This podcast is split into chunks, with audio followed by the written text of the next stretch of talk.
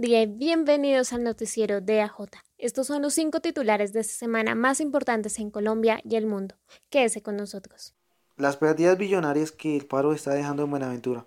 El puerto de Buenaventura se encuentra paralizado por los bloqueos derivados del paro nacional, que completa este sábado 25 días.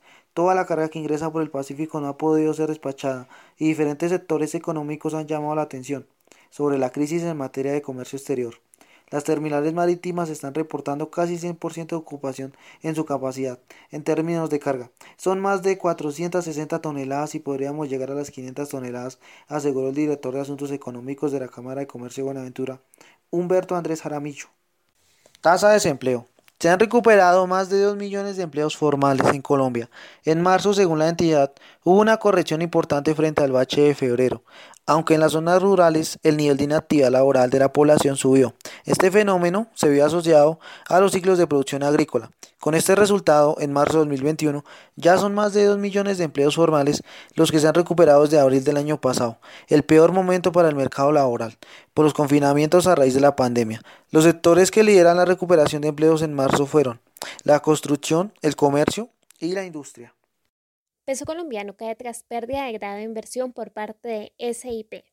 La moneda y la Bolsa de Valores de Colombia se desvalorizaban con fuerza al inicio de operaciones el jueves, después de que la agencia calificadora de riesgos SIP bajara su calificación de BB- a BB+, con respectiva estable. Esta decisión fue tomada por la incertidumbre relacionada con la situación fiscal del país.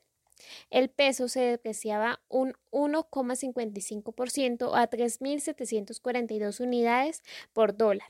En la bolsa del índice accionario Colab se desvalorizaba un 2,18% a 1.238,11 puntos.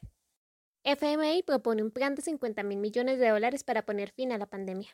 El Fondo Monetario Internacional propuso este viernes un plan de 50 mil millones de dólares para poner fin a la pandemia de coronavirus, con la meta de vacunar al menos 40% de la población mundial para finales de 2021.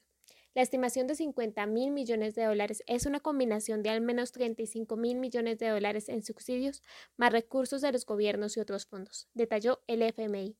El monto parece muy modesto en comparación con los planes de estímulo masivo implementados por países ricos como Estados Unidos, que aprobó cerca de 1,9 billones de dólares a finales del mes de marzo. Crecimiento. A marzo del presente año, la vivienda obtuvo 101.300 millones en ganancias. Dicho monto representa una caída de 54.9% en las ganancias frente al mismo periodo de 2020. La vivienda informó que durante el primer trimestre del año tuvo utilidad neta de 101.300 millones. Se representó una caída principalmente por el incremento en el gasto de provisiones neto que totalizó 1.14 billones.